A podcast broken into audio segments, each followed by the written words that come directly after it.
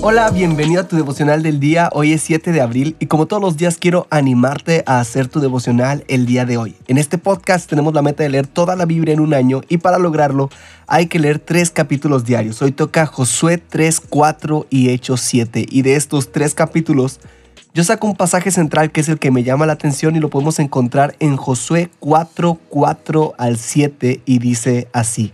Entonces Josué convocó a los doce hombres que había elegido uno por cada tribu de Israel. Les dijo, vayan a la mitad del Jordán frente al arca del Señor su Dios. Cada uno de ustedes debe de tomar una piedra y cargarla al hombro. Serán doce piedras en total, una por cada tribu de Israel. Las usaremos para levantar un monumento conmemorativo.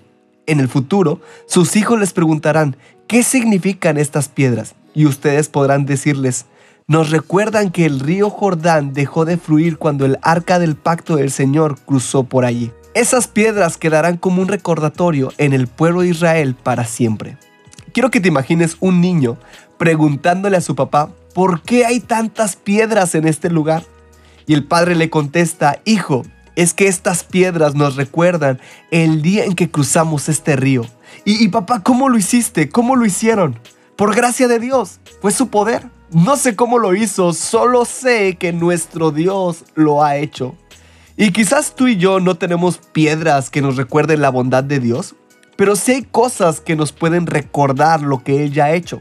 Quizás es un título universitario, un acta de matrimonio, en los papeles de tu casa. Quizás no son objetos materiales, quizás son tus hijos, tu familia, pero todos tenemos monumentos conmemorativos de la bondad de Dios. Lo que nos toca a nosotros es reconocerlos y admirarlos. Esos monumentos funcionan como un recordatorio de que nuestro Dios es Dios.